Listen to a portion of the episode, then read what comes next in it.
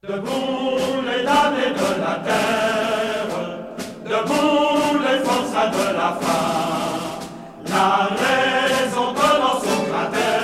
家好，欢迎来到和平小区，我是笑哲。我是阿良。这次应该是我们和平小区第一期播客哈，呃，那按照惯例，可能还是需要我和阿良一起介绍一下我们是谁，可能从这个问题开始。然后原本准备了一个引子的问题，想着或许我跟阿良可以互相介绍我们三个呃身份，对我们自己而言比较重要的三个身份。刚刚又突发奇想，其实可以让对方来介绍自己，比如怎么和对方认识的，然后觉得对方重要的身份是什么啊？可能这个问题突然抛出来，你要先来吗，阿良？那我就先说一下是怎么和笑哲认识的。嗯嗯，这个其实我觉得也牵扯到笑哲非常重要的一个身份，呃，就是后生价值。然后当时我是来后生价值做一个志愿者，嗯然后也是通过这个渠道认识了校哲。嗯，后生价值是一个性别平等的志愿社群，这个我们插播一下。然后另外一个身份。大概就是因为笑哲每天晚上都会去健身。天哪，这个身 这个印象果然留下来了吗？不是每天晚上。嗯就是即使要加班，然后甚至会挪到中午去健身，就让我觉得非常的有毅力。嗯嗯，同事们听到这个可以先忽略。因为对我自己来说，就我当时也想就要坚持跑步或者什么，但我已经两周完全没有运动过了。嗯嗯。嗯对，我们上次在录的时候，其实也提到一个背景，我去锻炼也是因为我对自己很重要的一个身份的认知是，我是非常多病的一个人，所以我们后续可以做一期健康的播客，或许可以聊一聊。我感觉这方面好像也有挺多可以聊的。嗯，是的。而且我觉得这个点也是我为什么会去运动的原因。OK，哦，对，我们两个都是严重的鼻炎患者。对，哦天啊，跑步真的对鼻炎非常有效。我在广东的时候，这是我最深刻的体验。好的，明天我就去跑。好，嗯，聊远了，嗯，还有吗？然后那就第三个身份，那也是可能我们才刚刚拥有的或者建立的一段加引号的关系，就是我们现在都是 Saltworks 的成员，嗯然后并且都是其中的一个叫社会影响力部门的成员。嗯，对我跟阿良的同事关系，我们俩也算作，哎，这个办公室布局也应该可以称之为同桌。嗯，然后，哎，那完了是吗？对，然后笑哲讲一讲。没问题。嗯，对我对阿良的认知也是最开始，呃，后生价值这个性别平等的志愿社群，在忙或者做一些事儿的时候，阿良加入了我们。嗯，哎，但是我我对阿良，你当时就是怎么加入的这一整套，没有什么太多印象，因为当时应该是你是第二期的志愿者，呃，是一九年吗？还是二零年？哎，不对，二一年。嗯，我有点记不清。嗯，二可能是二一年，呃，那个时候和阿良就已经建立了网络的这个女权姐妹关系，然后呃，后来我们第一次见面，其实就直接到了我们两个工作的时候了。呃，那个时候因为我先到了 ThoughtWorks，呃，然后在社会影响力的部门，我们正好有一个设计师的岗位，当时在后生价值的社群里广为宣发，呃，然后也同时觉得阿良非常合适，因为我对他的另外一个认知就是他在社会设计这方面有非常多的热情和投入，所以觉得可以邀请他和我一起来共事。嗯，其实我对阿良第三个认知是他非常喜欢音乐剧。我我们第一次那个呃，在和平小区的这个街坊，呃，哎，这个牵牵扯到我们播客的名字。呃，我们在和平小区的这个街坊，当时呃第一次还是第二次见面的时候，我们聊起来对音乐剧的一些曾经的体验和和和看过的喜欢的东西，这个印象留的还蛮深的。我本科在伦敦，我现在非常后悔的一件事情就是伦敦那边的音乐剧现场，我体验的非常之少。太羡慕了。对我同时这么想起来就觉得非常的可惜。我现在如果真的能还再去伦敦旅游也好，或者玩耍也好，真的是要再去把里面的音乐剧都再刷一刷。如果有这样的机会的话，那可能虽然作为第一期播客，但是在进一步介绍为什么我们为这档播客取名“和平小区”之前，刚刚我和阿良都也提到，我们两个目前最深的交集是同时作为 ThoughtWorks 这家公司的同事。那或许也需要先介绍一下我们公司。这边其实并不是打广告哈，我们也并没有收到我们公司市场部门的支持或者赞助。呃，我们这个是一个非常，以及 这是一个非常呃地下水的我们的播客栏目。那但是也简单介绍一下，ThoughtWorks，我们是一家在一九九三年创立的科技咨询公司。呃，现在在中国，我们在西安、成都、武汉、上海、北京、深圳、香港都有办公室。主要是为客户提供组织转型的咨询，不是组织转型的咨询、用户体验的设计，还有一些创新软件交付等等一系列的解决方案。嗯，然后我跟阿良所在的部门，刚刚阿良有提到叫做社会影响力部门。嗯，哎，你要介绍一下我们部门吗？嗯嗯，那我就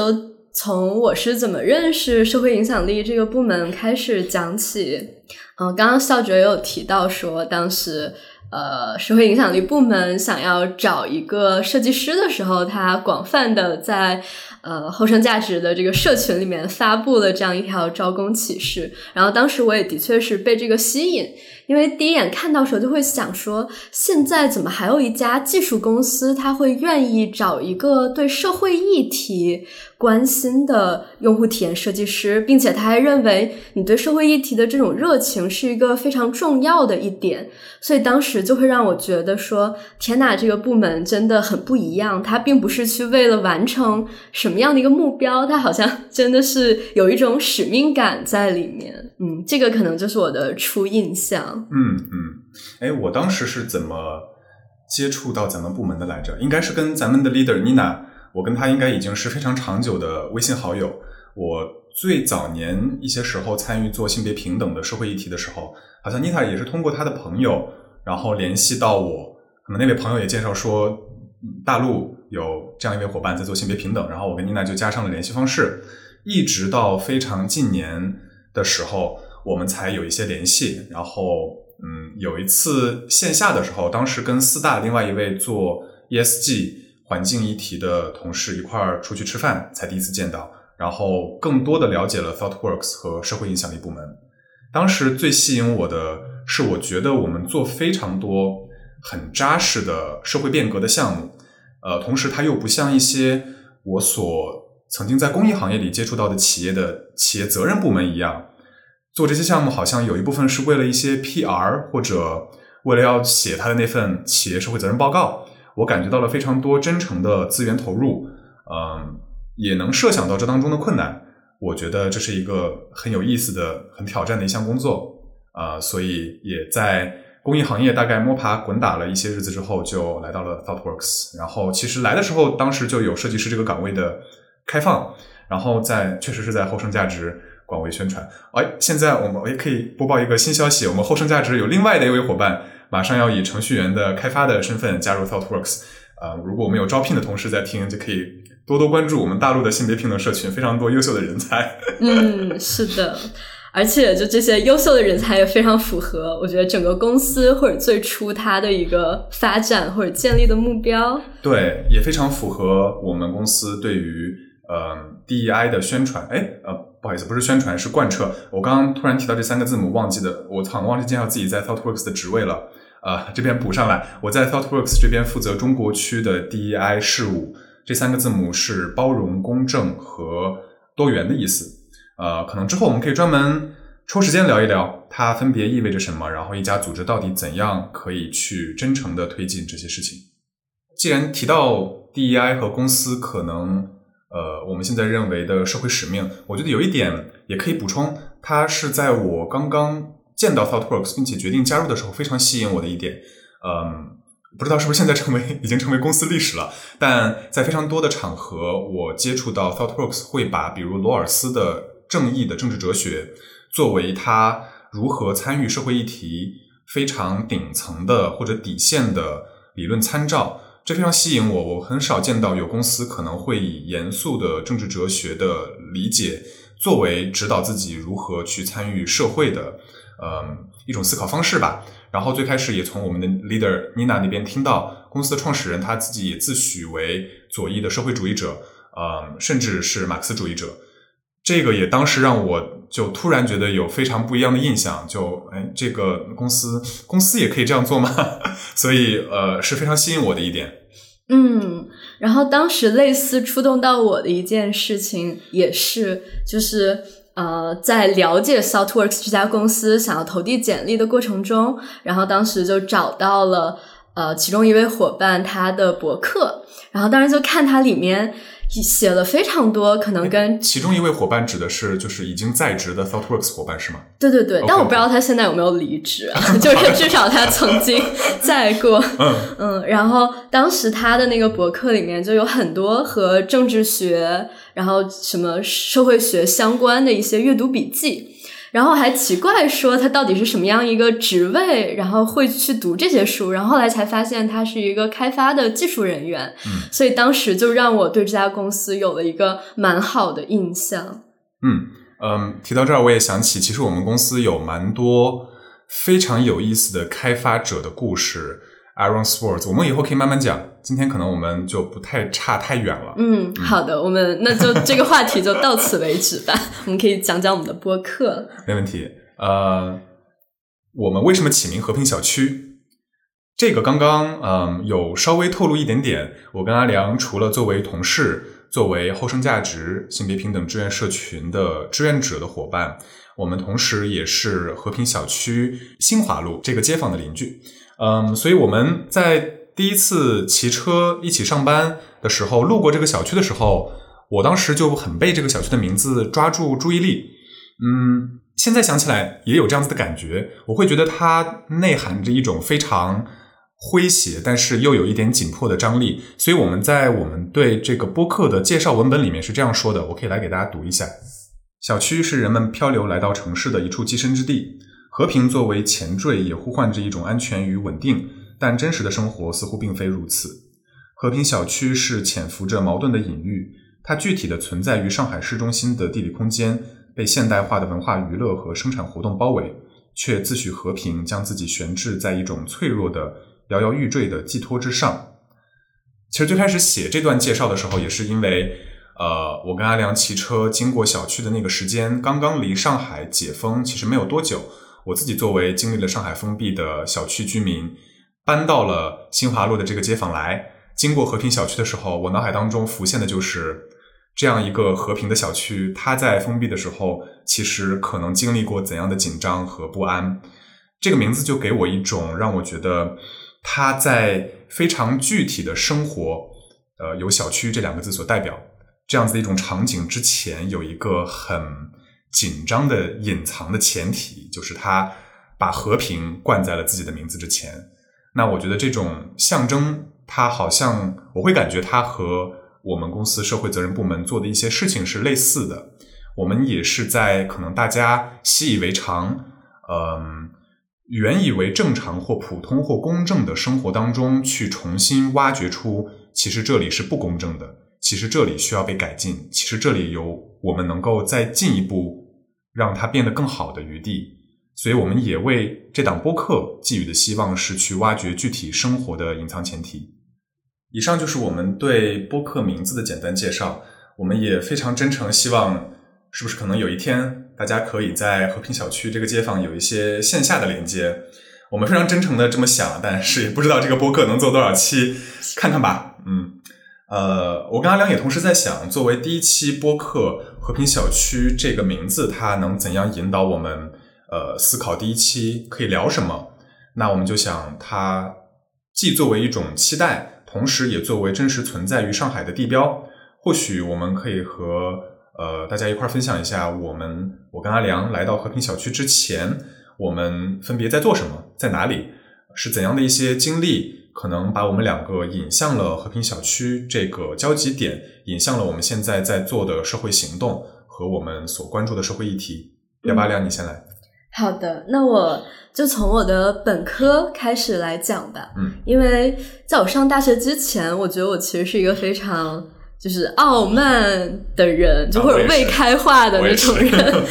对，当时就甚至会觉得。就是性别议题或者这种性别偏见是不存在的，然后那些性骚扰、性暴力也是不存在的，因为当时可能只会在电视上面看到他们，就会想说是不是只有那种穷乡僻壤才会发现发生这种事情，然后就会觉得嗯，大城市，然后我们又在一个看起来非常包容开放的学校，好像这种事情就是不存在的。对，当时的确有可以插播一下，我们那个可能现在是在拿着性别议题来作为例子，但并不表示我们只关注性别议题。嗯，是的，是的，我们先我们先说，不好意思打断你，嗯，嗯，没事。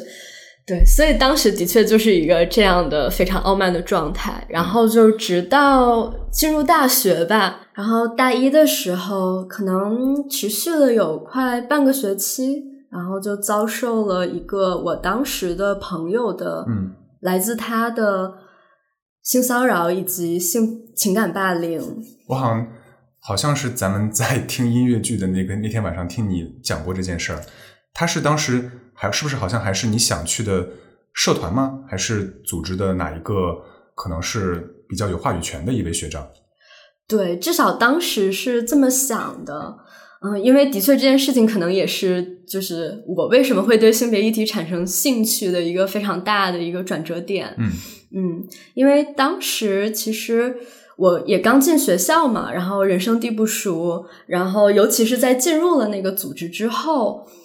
我也不敢去跟其他的学长学姐聊天，因为当时就只认识他，然后他也会给我传达一些，比如啊，大家都不太喜欢你，啊，然后这不就是 PUA 吗？对对对，真的就是你反思起来就真的很像，然后就说嗯，就是只有我跟你比较熟，然后也会就是很典型的，就最开始夸你说啊，你这个画的真的是太好了，然后可能过几周又跟你说，你这个我五分钟就可以画出来之类之类的什话，么？哇，这这听起来都感觉像是排演过很多遍的话术，他怎么能够前后五分钟就说出不同的话？这，嗯，不好意思，你接着讲。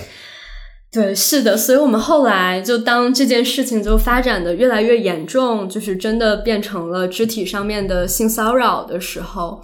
然后我就终于敢于去跟就是我们当时组织里面的其他学长学姐求助，然后当时他们就说说啊。他已经是一个惯犯了，就在前几年届的时候，也同样发生过，他用同样的方法去接近学妹，刚入学的学妹，然后用这样的方法来霸凌他们。嗯，所以当时可能也是一个契机，一方面是让我意识到这个是性骚扰这件事情，它并不是靠自己的意愿就可以独善其身的。嗯然后另外一方面也让我意识到说，就明明这已经是一个呃惯犯的形式了，但大家还是会觉得说，好像这个是你们私人间的事情，我们不应该插手去做。嗯，所以就一直放任不管，才导致了就后面越来越多、越来越严重的后果。这可能也是一个契机。嗯嗯，再加上当时认识了一些在校内做就是性别相关的、关注性别议题的伙伴，嗯然后当然就说我们想要就这件事情来做点儿什么。啊，然后所以是和这些伙伴们的结识，触动了行动这件事情的一个源头。对，最开始其实接触到他们是有点为了自我赋权，因为那阵子加上又是期中考，然后对方可能又会威胁一些说，比如说你不见我，然后我就要跳湖自自杀之类之类的言论，就搞得我精神很崩溃。对，然后而且当时去找可能辅导员老师去求助，他们甚至会觉得说你们是不是分手吵架了，嗯就是完全没有办法提供帮助。所以最开始开始了解呃女权主义的一些理论或者书籍，去看他们也是为了让自己能从情绪里面走出来。嗯，然后但是后来可能就想。嗯，就也是因为伙伴的原因嘛，然后就想说，那我们能不能做一点儿什么？嗯，当时就一个就是在我们的那个学生组织内做了一次反性骚扰的工作坊。嗯嗯，大概是什么样子的一个工作坊呢？呃，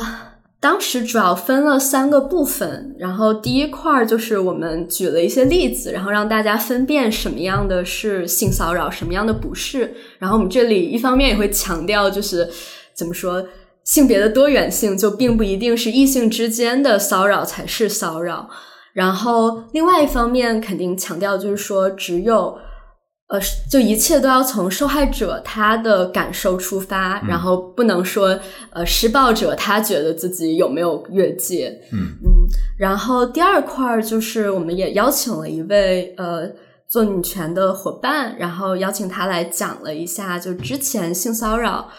或者反性骚扰的行动，然后在国内大家是怎么样就通过一些法规的制定，以及一些议题的提出，然后来推动的。然后最后一块儿，我们就做了一个也是小小的共创吧，就从三个角度出发，让大家一起来提一些点子，就比如如何避免自己成为一个施暴者，嗯，呃，如何成为一个好的有支持性的旁观者。然后以及当我受到了性暴力的时候，我应该怎么样的去更好的自救？嗯，哇，这些听起来最后的三个问题可以作为我们公司之后发展的一些培训的框架。太好了。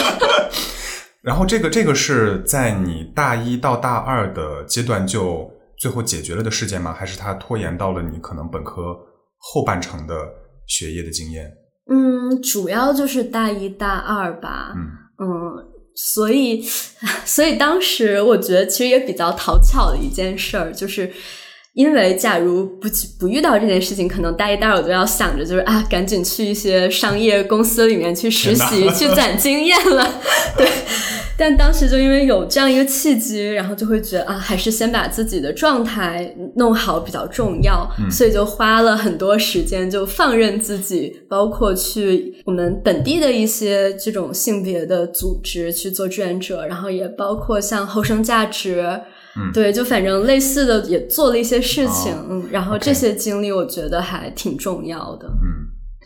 那是怎么之后再接触到社会设计的呢？因为刚刚听起来是行动这个意识的发源的一个故事，嗯，但就我们现在比如同事的工作的协作而言，我其实更常看到你做的是社会设计的事情。嗯嗯，这个其实也蛮有意思的，就是嗯，因为当时对于性别议题的了解，就导致我还一度想要去学社会学这个专业。嗯，然后但是因为我实在写作是太烂了，所以就放弃了。但之后一直也在动这个心思，就是想我怎么能把社会议题和我自己的专业，就是工业设计给结合到一起。嗯嗯，然后后来的一个小的契机，就是我们学校开的一门课。是跟服务设计相关的，嗯，然后也是通过那门课，我才意识到说，哦，原来做设计并不是我做一个好看的家具，给它做一个好的造型，然后让那个使用者他坐着舒服就可以了，它还可以有更多的含义。嗯，咱们有没有什么例子可以解释一下社会设计是什么意思？嗯，那我就先从服务设计讲起吧。嗯嗯，因为我觉得社会设计是服务设计的一个再延伸。那我就先来举一个例子来解释一下这几个概念吧。就假如说我们现在要设计一个帐篷，假如从产品设计的角度而言，那这做这个帐篷可能要就要考虑说用户的需求，他可能需要一个保暖的、防水的帐篷，那我们就把它给设计出来。但假如从服务设计的角度来考虑的话，其实我们就要做一个全流程的设计，就从它制作的时候，我们可以怎么让它。比如说更节省原料、更环保，再到运输过程中，它可以怎样一个占更小体积的方式被运输，然后再到用户可能使用结束之后，这个帐篷可以以一个怎么样的可回收的方式，然后被处理掉或者再回收。其实相当于它就引入了更多的利益相关者，我们需要去考虑每一个环节上这些人他的需求，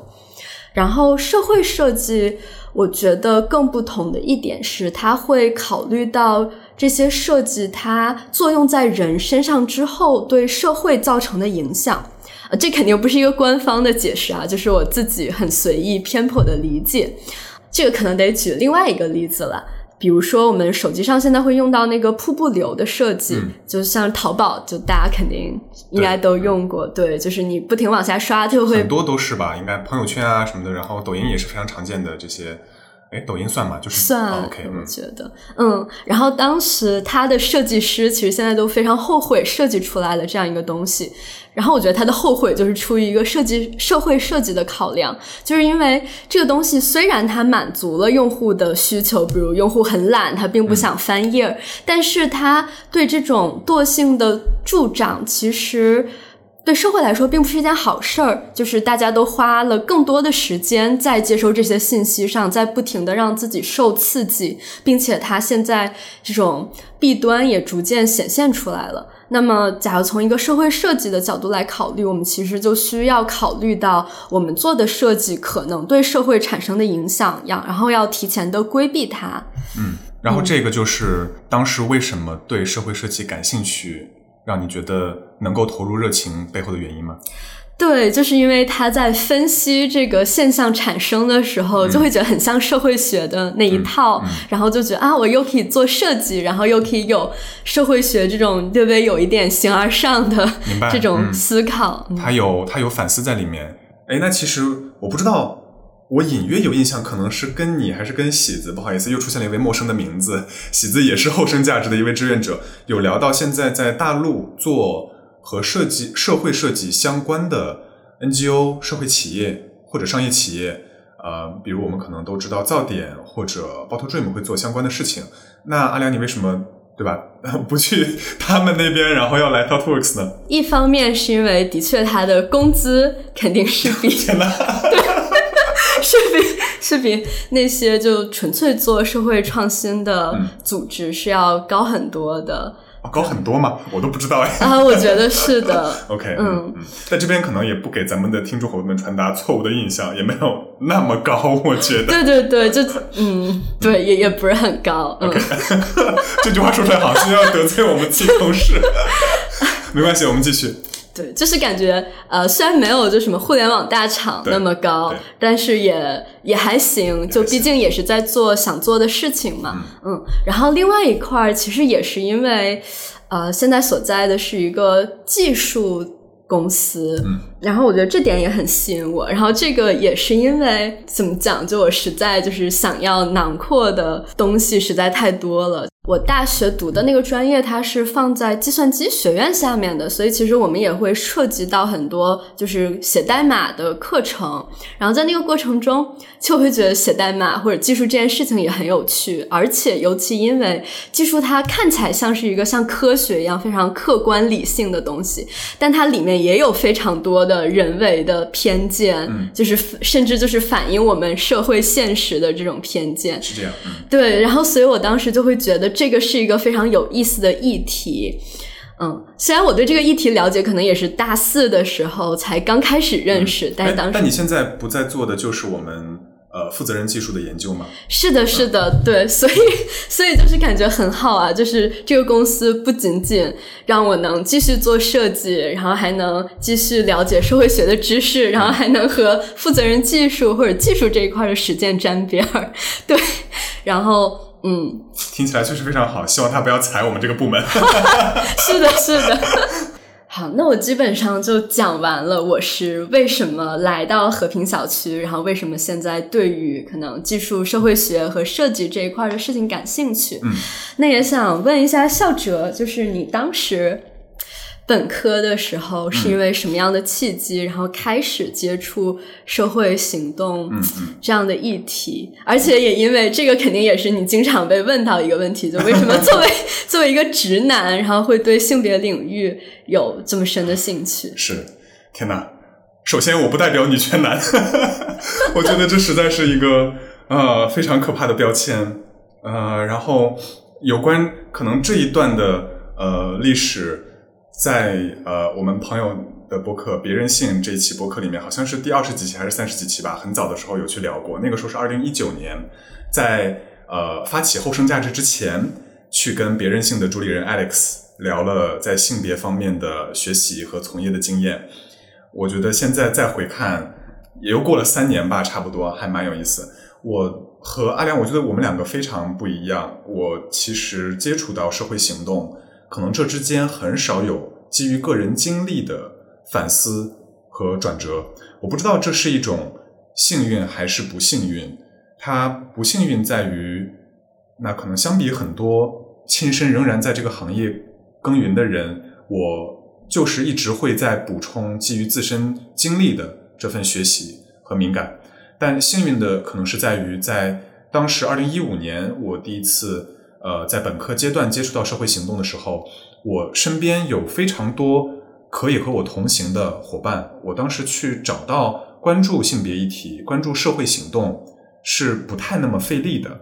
嗯。但当然，我们的起点是非常相似的。我在刚进入本科的时候，也是一个非常傲慢的。呃，而且还是直男，你可以想象我的傲慢程度应该是非常在你之上的。还是小刘直男？哦天呐，小刘直男，你说的一点都没错。然后对吧？呃，然后但是呢，又觉得自己是左翼，要关注社会的议题，然后嘛，又放不下这个姿态，所以关注的视角又觉得我以后要搞精英政治的研究，就是要就是这种路线，你懂吗？天呐，然后精英政治是什么呀？精英政治可能就是指。对于一个国家政体，无论是议院制还是议会制还是怎样子的一个政府运行，去研究它不同职能部门高层呃领导或者公务员呃之间的一种关系和他们的这种责任事务和这当中的政治博弈，对，就是这样子的一种，还真是还真是一门存在的学科，哎，所以当时还去翻了一些文献啊，自诩是在做一些呃。科学的 学术研究，呃，不过在当时也恰好在二零一五年那个年代，嗯，还关注到了确实做很靠谱精英政治研究的一家广州的社会智库，然后。那是我本科唯一的一份实习，我自己他们也没有有任何的实习公告，我发邮件过去说我非常喜欢你们的文章和分析，呃，我想问问你们有没有实习的机会，哪怕就一周，然后人家就还真说那你就来一个月吧，然后我就在二零一五年的夏天过去了，呃，二零一五年这个当口又恰好是当时在香港和国内外发生很多有关社会行动以及性别方面的事件的一个时间窗口。可能具体事件我不知道能不能讲的那么深入，但也因为我在广州的地理空间，我的和香港的和广州在地的这些近距离的关系，让我直接接触到了很多事件。所以我二零一五年之后回到本科学校的时候，我觉得我自己对于行动之间的关系和我的姿态就开始有所转变。但那个时候，我还是以非常我觉得功利的态度选择了女权作为我的毕业论文的选题。我当时的思考非常功利，也不也不怕说出来，就就是觉得我们政治部门应该是没有人去选女权这个议题作为我们的结业论文的。那我去选它，我的毕业导师肯定就只有我一个学生，他的精力就全在我身上了。啊，你看看我当时的小心思。但我觉得也是，哎，也是非常幸运，最后没有跑偏，是因为我做的毕业论文也恰好在当时能够去国内做田野。呃，二零一六年年初的时候，汕头大学他在广州做了一次妇女 NGO 的论坛，在那次会议上，我应该是第一次从女权的理论维度跳出来了，看到了真正以性别平等为置业。为事业的人，他们在做的事情。当时有一位分享者，他是河南社区教育研究中心的呃主任梁军老师，他好像已经接近七十岁了。他跟我们讲述了中国舟山村这个案例。舟山村这个案例，我到第一次和 ThoughtWorks 接触，去跟 ThoughtWorks 做妇女节的分享，我还一直在讲，它是我们国家第一个性别平等呃试验成功，我觉得应该可以说成功吧，阶段性成功的一个农村。当时我非常受触动，因为我完全不知道性别平等这回事儿，它可以这样做，真的有人在做，这么持续的做，而且我能够立即感受到参与者的社群氛围是非常不一样的，大家彼此间的信任和关系非常的紧密，这种很真诚的基于社会议题的连接，在我之前可能要去端着做学术的姿态所结成的关系里面非常罕见。我觉得我一下子就被触动了。那可能对于有一些呃现在也同样参与社会行动的伙伴们来说，有些事情你如果被打开了眼界、见识到了之后，也很难再回头。所以在本科接近结束的接近结束的时间段，我已经比较笃定，我之后。就会一直在性别平等这条道路上去做我自己的事情。硕士的时候也就只申请了一家学校，就是剑桥的性别平等的学科。我觉得以我的能力应该 OK。但是到了剑桥之后，又开始有了一些不一样的体验，因为可能剑桥的学院制仍然让我对于用学术做性别还是用自己的行动做性别这两条不同路径之间产生了一些割裂和思考。最后，我觉得我不能够，呃，可能当时的我，我不知道是不是因为田野也做的比较，呃，可能带入的比较深，或者也恰好接触到了让我非常有共鸣的伙伴，所以硕士毕业之后，我没有再选择学术作为可能进修的之后的方向，立即回到了国内，然后在广东开始做呃 NGO，当时在城市的市郊、广东的农村做性别平等、性别暴力的防治。那这里正好作为本科经历的收尾，也可以插一嘴，因为阿良，你最开始问到我在性别方面的兴趣是如何奠定的，嗯，所以可能最开始接触性别议题，一四一五年的时候，那时候确实是很大程度上兴趣驱动，甚至刚刚所说的功利导向，但在一六年，因为做了这样的田野。接触到了以性别为全职甚至毕生志业的前辈和老师，我觉得这一段经历对我是有着改造性的结果的。性别议题当然现在也是我的兴趣，但我觉得仅仅用“兴趣”两个字来描绘我和性别的关系，可能已经不太足够，并且有可能是不合适的，因为我们自己没有生我我自己我自己没有生于一种性别不公正的困顿当中，我还有足够的余力来把它当做兴趣。而不是一种关乎我日常生活秩序、关乎尊严，甚至关乎生死的事件。所以，这样子的一种姿态吧，就是从性别的兴趣的参与者和学习者到躬身者，这种姿态的转变，可能是在本科的末尾，一直到一七年开始，一七年末参加 NGO 工作的这三年，嗯，我觉得是在这个期间转变过来的。这也是为什么在三年的末尾，呃，我所在的机构它因为各种各样的原因没有办法继续下去的时候，我会选择非常积极的去找能不能有新的伙伴跟我一起，我们传一些新的事情。后生价值就是在这个情景下，我跟当时在广州遇到的伙伴子熙和静怡，我们一块儿发起的。发起之后，然后应该是到了后生的第二年才能对上阿良你说的时间线，就是你开始行动，然后加入后生的那个时间节点。呃，但那个时候的我已经。我觉得可能经历了一些性别行业的波荡，然后有一些自己想要去贯彻的、想要去尝试的性别行业创新的想法。我觉得在之后来到上海，然后再来到 ThoughtWorks，也是我这个想法持续在贯彻的一种选择。呃，这个想法就是我想去看一看性别行业还有什么办法从原来的资助制的项目制的生存方式里面脱胎出来。寻找新的生存路径，不再依赖于非常不稳定的、不在自己掌控中的捐赠资资金来去有，无论是自造血的产品，还是新的模式，或者非常稳定的能够受我们影响的月捐社群等等新的方法。嗯，我觉得虽然来到 ThoughtWorks 之后，我现在当然是也肩负一些企业的发展的责任，但它仍然提供给我了一些观察这个行业，并且以另外的支持者的身份持续参与这个行业的机会。所以我的我的经历应该是能从要要从一五年到现在，大概浓缩着这么讲一下。是的，我觉得就你提到最后那个点，就感觉还蛮重要的。就虽然可能我不是特别了解性别行业或者这种草根 NGO，但的确，比如说。对一个类似传统社会设计的项目来说，就比如说我做了一个社区营造，然后我改善了一个怎么样邻里的关系，然后帮助那些在一个社区中低资源的人，让他们有更多的机会、机遇之类之类的。他们其实非常需要关注的一个点也是，就怎么样来做一个就是可持续的自造血，而不是强依赖于政府或者外界资助的一个模式。嗯嗯，我觉得可以补充的一点是，像阿良你刚刚所讲的。学习和行动经验，把你引到了社会设计的行动方向上。那我的经验，嗯，其实就引导我到了 ThoughtWorks，在中国区去做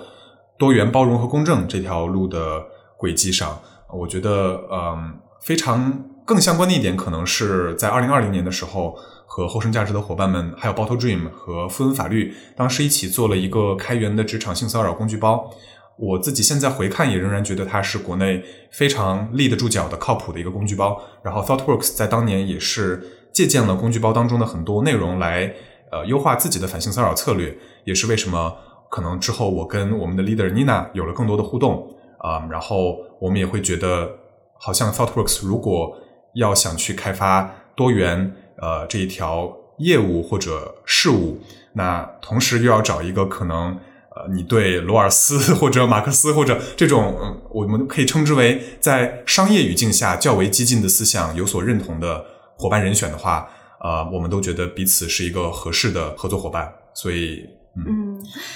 刚刚笑哲提到那个工具包，其实也是，就当时我也是因为看到这个工具包，然后才想着说我想要加入后生价值，对，就因为也想要做类似的事情，嗯嗯。所以我觉得现在其实也还蛮巧妙，就好像又来到了一个就可以做这样事情的环境中。嗯嗯，其实就我的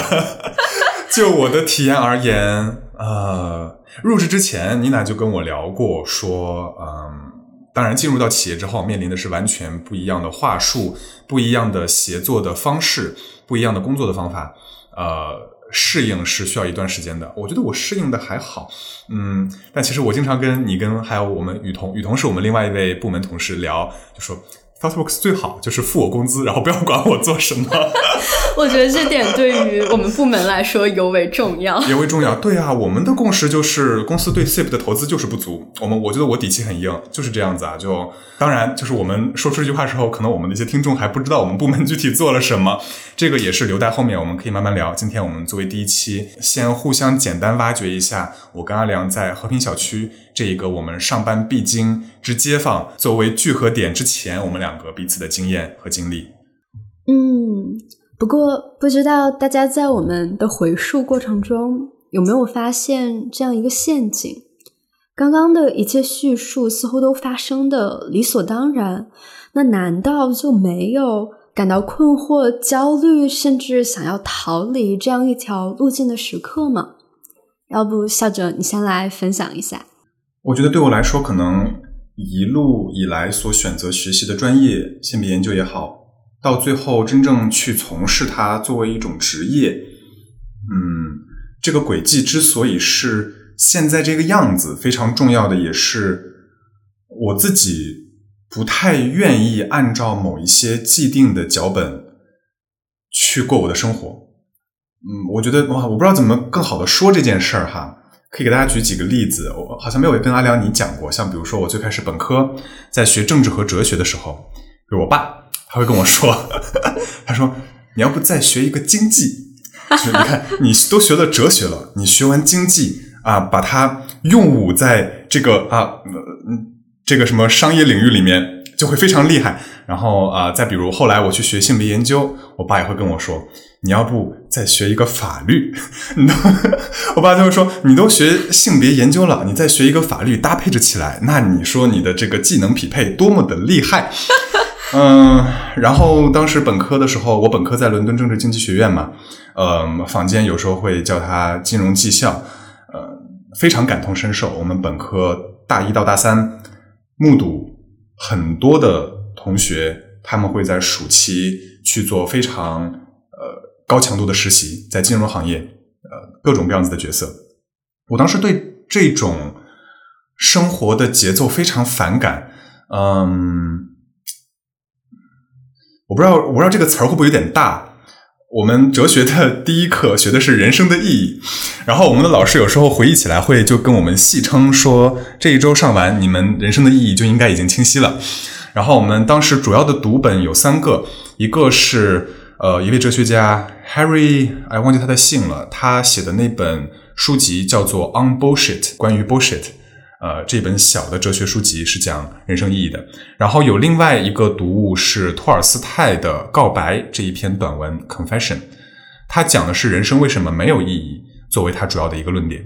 我们当时第三个读物是加缪的。呃，西西弗斯那本书。最后，我们在写这一周的论文的时候，我选择了加缪的那个视角去写人生的意义。我们如何理解它？我们如何把反抗 （rebel） 作为我们人生意义，作为一种我们不断要去践行的过程，与这个世界可能呃作为压迫体制所存在的各种主流的思想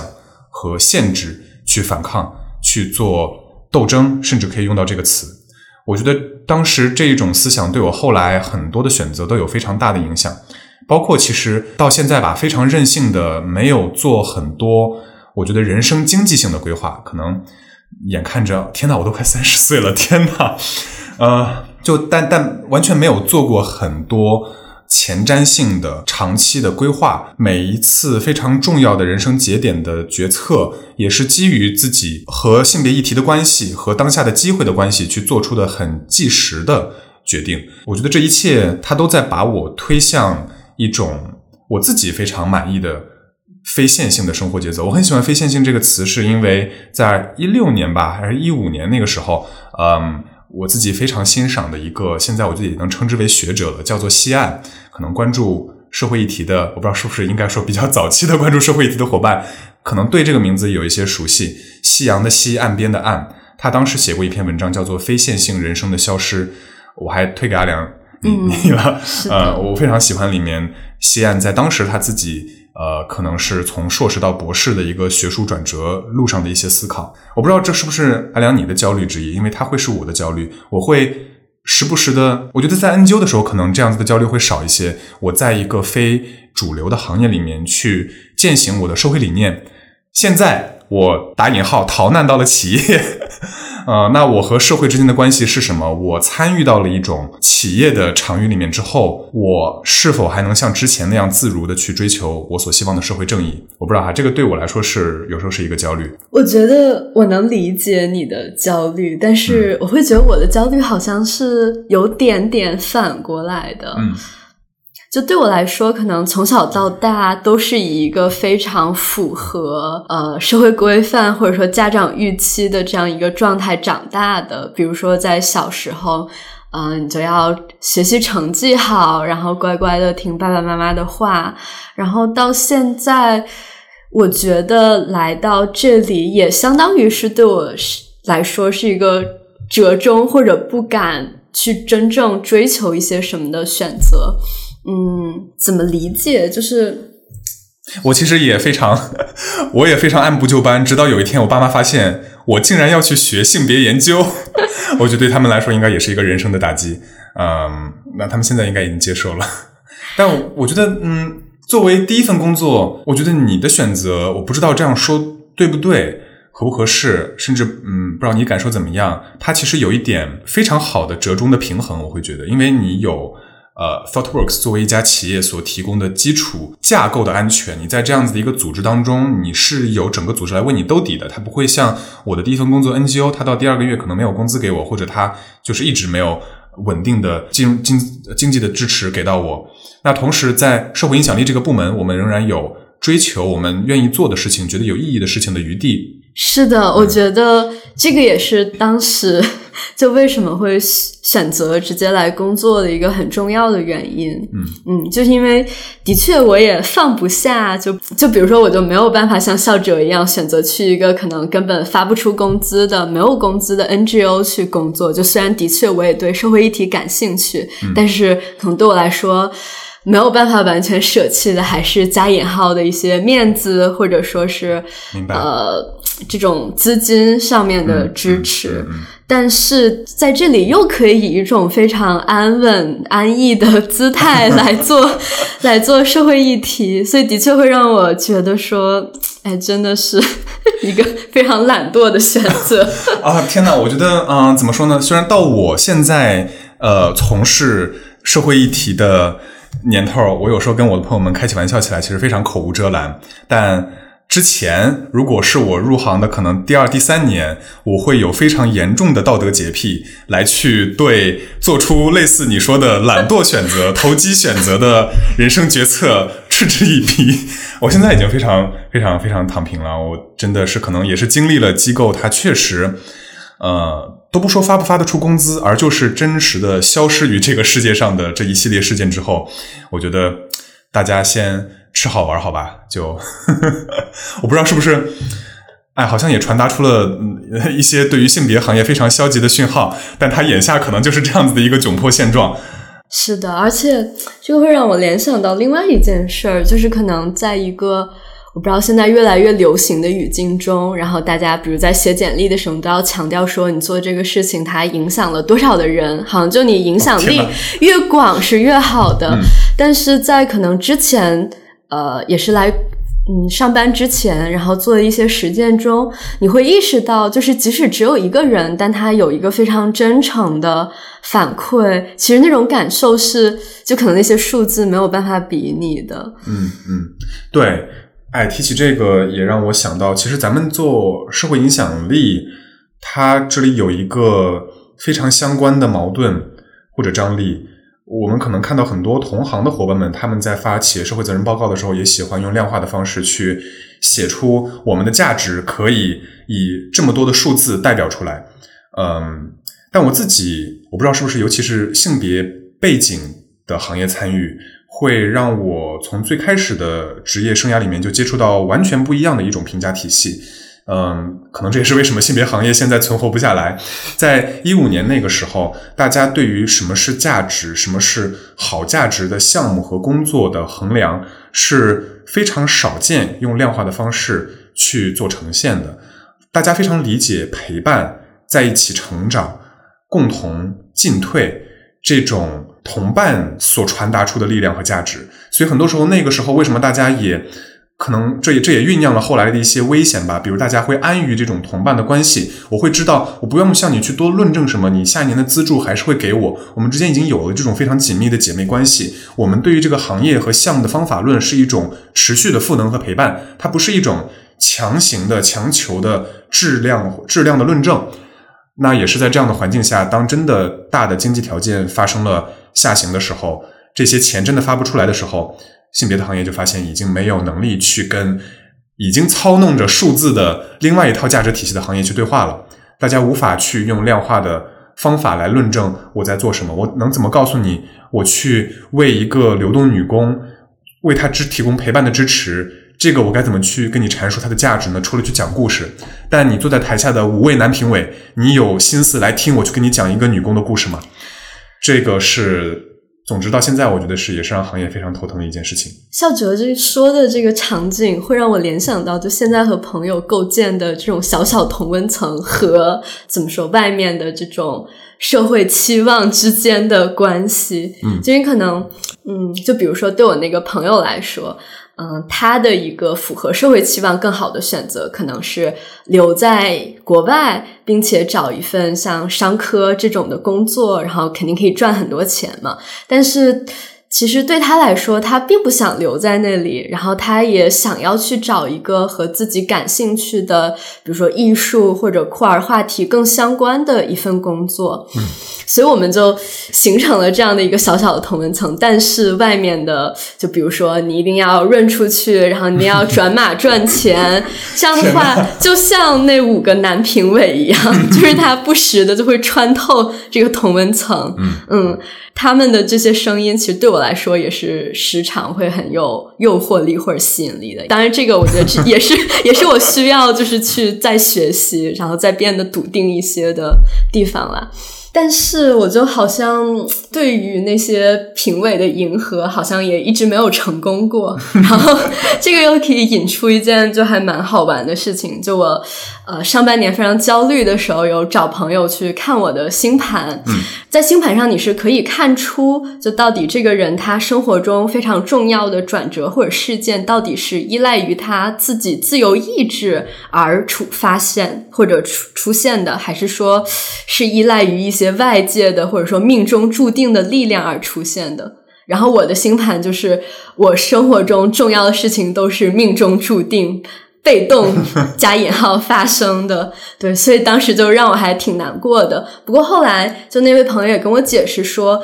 就他其实也是相当于可能你内心想做的事情的一个外在体现，就并不一定是你就主动争取到，他可能被动的出现了，你最开始不一定那么的接受，但他可能就是你。嗯，未来会发展的一个方向。然后这个我觉得就跟我现在的，或者说我大学以来状态非常像。就可能我总是想逃向那个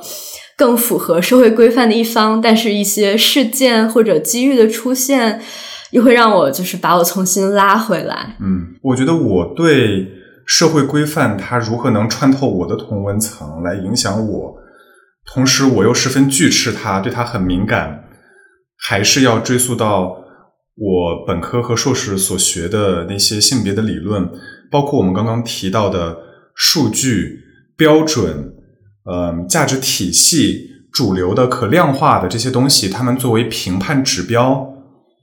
其实这些它都会让我回想起在学习女权理论的时候，我们在学方法论的时候会告诉我们，所谓客观，所谓理性，它其实背后并不是一个公正的构建，它隐藏了很多其实是男性参与者对这些概念的偏见，它看起来好像自诩为科学。但它是为它并不为所有人而设计。我们刚刚也聊到很多社会上的主流的期待，我们的第一份工作如果不是大厂，它可能会怎样影响我们的学历？我爸会觉得我本科如果不去学一份好像实用的专业，会怎样影响我之后的就业的历程？但我们每次在聊到这样子的话题的时候，它的隐藏前提其实。首先，它已经限制在了能够足够幸运到上大学的可能中国的百分之四左右的人口里面。这个让我想起，其实，在本科阶段，当时还在哈佛读 PhD 的呃张悦然，他现在应该已经毕业了，他做马克思主义的研究，呃，应该是现在在做税制 tax reform 的研究。他当时在一次分享上，还是一次私下沟通，我忘记他说的话。他说，他之所以能够现有现在的学术的。经历和继续进修的机会，完全取决于他没有出生在一个他放学之后不得不去做农活的家庭。这个当时对我的触动是很大的。在我本科可能还不清楚或者还没有确定我以后要做什么的阶段，他会让我意识到，我很多现在我之所以理所当然、非常非常言之确凿能够做的事情。它是有历史的累积和很多幸运因素的堆砌，那它就会让我去质疑大家非常习以为常的一些流程和规范。嗯，我们可能今天今天很我不知道是不是聊得太虚了，但是我对这些大家怎么说呢？就是在聊的时候，就是觉得你应该去到一个赚钱的行业里面，你应该把自己的呃未来的规划稳当下来，你应该去。追寻这一种有经济保障的安全作为你人生的目标，我对这些非常的抗拒。但我能说出这句话，也是因为我幸运到在 NGO 不给我发工资的时候，我爸妈他还能拿得出钱。哎，所以我 这又是让我觉得很矛盾的一点。但怎么说呢？我觉得这可能恰好也扣回我们刚刚也有提到加缪，或者说是我们在这一路以来的历程，其实就是在迎着很多矛盾。往前走的，我们都知道，我们现在做了很多偷懒的决定啊。我们没有，我们能坐在，我跟阿良现在坐在一个呃上海 非常精英的商场办公楼二十九层的一个非常装修的很不错的办公室里，在录这期播客。我们并没有在三年前我的 NGO 的办公室那边有这样子的有这样子合作的机会，所以我觉得我们都是在迎着这些矛盾继续去探索。我们还可以做什么的可能性？那作为播客的结尾，我们可以稍微畅想一下，阿良，你以后想聊什么样的话题？嗯，我自己很及时的想聊，可能就是跟算法偏见，因为前两周刚访谈了非常棒的行业以及研究方面的学者和专家。嗯，我很想，我很想聊我们在二本女生招聘的实验啊，是的，哎，我超爱这个！天哪，这个真的是太棒了！对，我也觉得是的。我们可能可能市场部的部门同事不会听到这这里，我们下一次看看能不能偷偷加塞一些。嗯，除了这个，我还想聊我们公司那位已经去世的同事。我最开始提到的 Aaron Swartz，他做过的为互联网信息自由所做过的很多的抗争，非常的，我觉得能给我启发。但哎，我我是不是都说了跟公司相关的话题？因为我们这个播客不是严格上是 ThoughtWorks 的播客哈，所以嗯，在这之外，我们和 ThoughtWorks 我们现在做的事情无关的，你有想聊的东西吗？我我想聊健康，我们最开始提到这个了。嗯，那我可能会想聊音乐剧和性别他们之前的一些交叉关系，这个很有意思。我觉得可能我们俩聊什么，是不是都可能稍稍的得带一点性别了？以我们两个的底色，好像是这个样子。嗯，还有吗？嗯，然后还有，刚才也跟性别相关，就是之前在读的那个，呃，就是女权主义人机交互这方面的一些文章，对，所以也会想聊一聊，就是计算机或者这些东西也跟笑着说相关，就是他们在这些看似客观标准的东西里面是有哪些性别的隐喻？对对，嗯嗯，呃。那其实就着这个说，我还蛮想聊企业社会责任这个话题，它到底是不是真的是一个非常虚伪的事情啊？我好想聊这个 啊！我也很想很想听你讲。但 是哎，但是我在想，我们请谁来聊，他是不是都会受到公司合规的制约，无法跟我们聊这种话题？太可惜了。可以给他变个声，可以给他变个声，只要不那么奇怪。好，那我们。呃，作为真正的结尾，我们可以在，因为我们刚刚一直在聊来到和平小区之前，在这里交互之前，我们在哪里做了什么样的事情？我们可以再聊一聊，从和平小区出发，我们彼此可能可以说一个小目标。我的，我觉得我的非常具体。呃，毕竟都工作五年了，然后也可能比较笃定的要继续在性别平等这方面去做事情。我非常想，呃，把现在正在做的一件事情给它落实下去。可能不能描述的那么细致，但它的目的是要为性别行业提供一份新的、规模可观的啊，当然是希望是这样，规模可观的资金来源。我希望能做到这样的一件事情。嗯，那我觉得我可能就要沿着笑哲他的工作成长路径来探索。嗯，我现在的确可能想想要解决一个大的问题，就是怎么在现在的环境下。然后去做一些真正有影响力的事情，包括这样的事情可能是什么，我的能力范围又在哪里，都是我想要嗯在近期去探索的。嗯，没事，不着急。然后最后的一个落点就是让我们的 leader 给我们加薪 啊，这种轨迹可能不是不是能够学习的。